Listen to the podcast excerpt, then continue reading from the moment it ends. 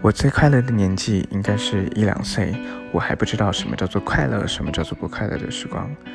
那个时候的我因为不知道什么是开心什么是不开心天天都在享受自己的生活自己的人生所以我想那应该是我人生中最快乐最快乐的时光吧。